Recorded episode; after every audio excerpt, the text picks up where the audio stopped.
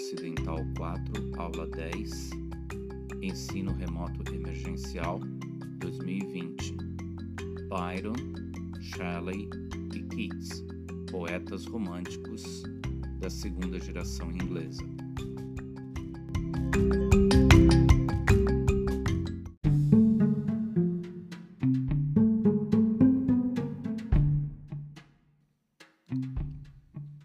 Para fazer uma introdução poetas românticos da segunda geração do romantismo inglês, nós vamos utilizar o texto O Sentimento e a Razão nas Poéticas do Romantismo, do Paulo Visioli, que aborda vários poetas românticos, é, inclusive alemães, italianos e franceses, aborda os poetas da primeira geração, ou considerada primeira geração romântica, fala lá do Bosworth, né? fala do Blake. E agora nós vamos utilizar o texto que ele escreveu para discutir um pouco a segunda geração inglesa do romantismo na poesia e as contribuições que essa geração trouxe. Nós vamos usar apenas a introdução geral do texto e a parte que é referente à segunda geração romântica inglesa. Nós, não vamos utilizar o texto inteiro. E ele começa dizendo que existe uma dicotomia clássica, ou seja, uma oposição clássica, uma, um antagonismo clássico, é, quando você pensa em termos de romantismo, que diria que a razão está com o classicismo e o sentimento está com o romantismo. Mas essa dicotomia razão e sentimento, o Visioli vai dizer que não basta para dar conta de tudo que aconteceu no romantismo, porque é uma, é uma simplificação e os fenômenos do romantismo, os fenômenos literários do romantismo, são mais complexos do que isso. Então, há manifestações específicas que não se reduzem a essa fórmula razão versus sentimento. Para o Visioli, razão e sentimento sempre estão presentes na produção literária, desde a percepção até a organização. Você nunca tem razão pura e você nunca tem sentimento puro. As diferenças que acontecem entre razão e sentimento no resultado final seriam mais de ênfase e de método de integração das, das duas coisas, da razão e do sentimento. Então, por exemplo, ele cita Pope. O Pope é um neoclássico, Alexander Pope.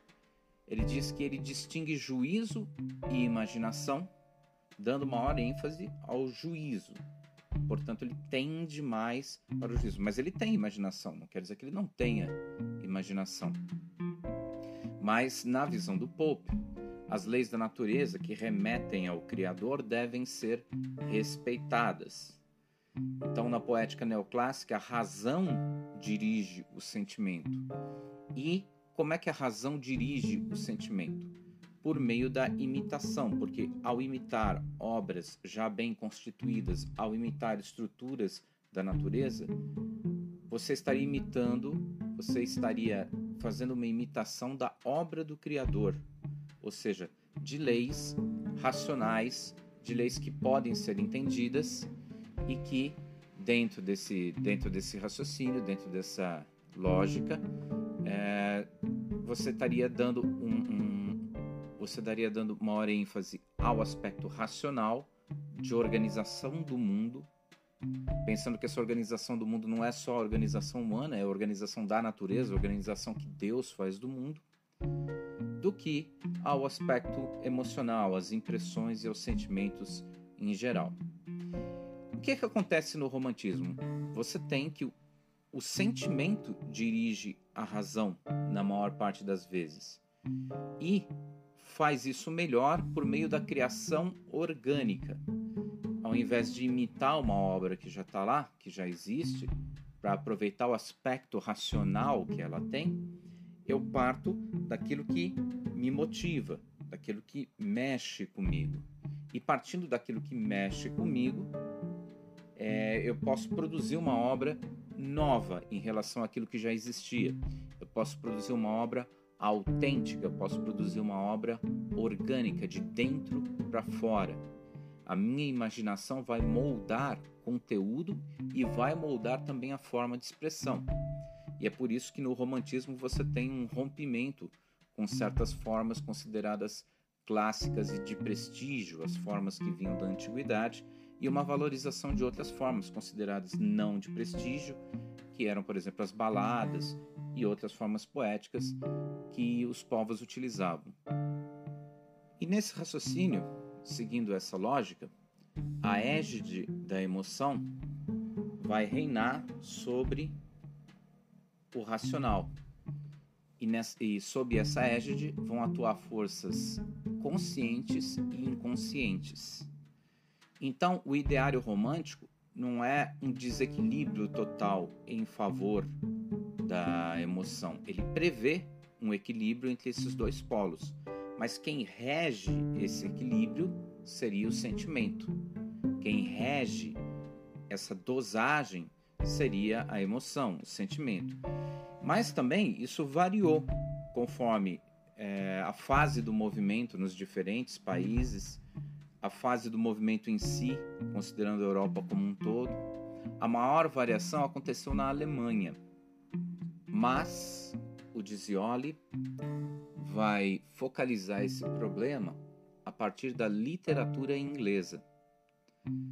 Na Inglaterra, diz o Dizioli, a balança pendeu quase sempre para o lado do sentimento.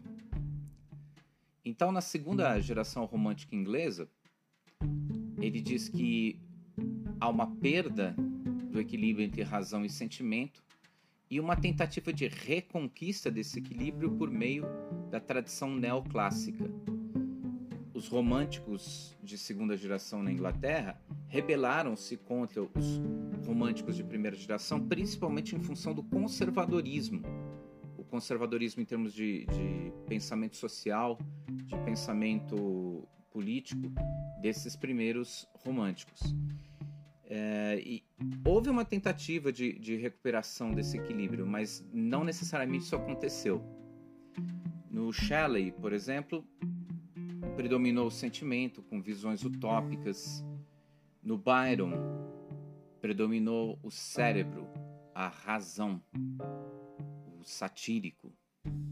Foi só no Keats que, ao que parece, esse equilíbrio foi encontrado entre razão e emoção. Então, Keats seria o autor mais equilibrado dessa fase do romantismo inglês.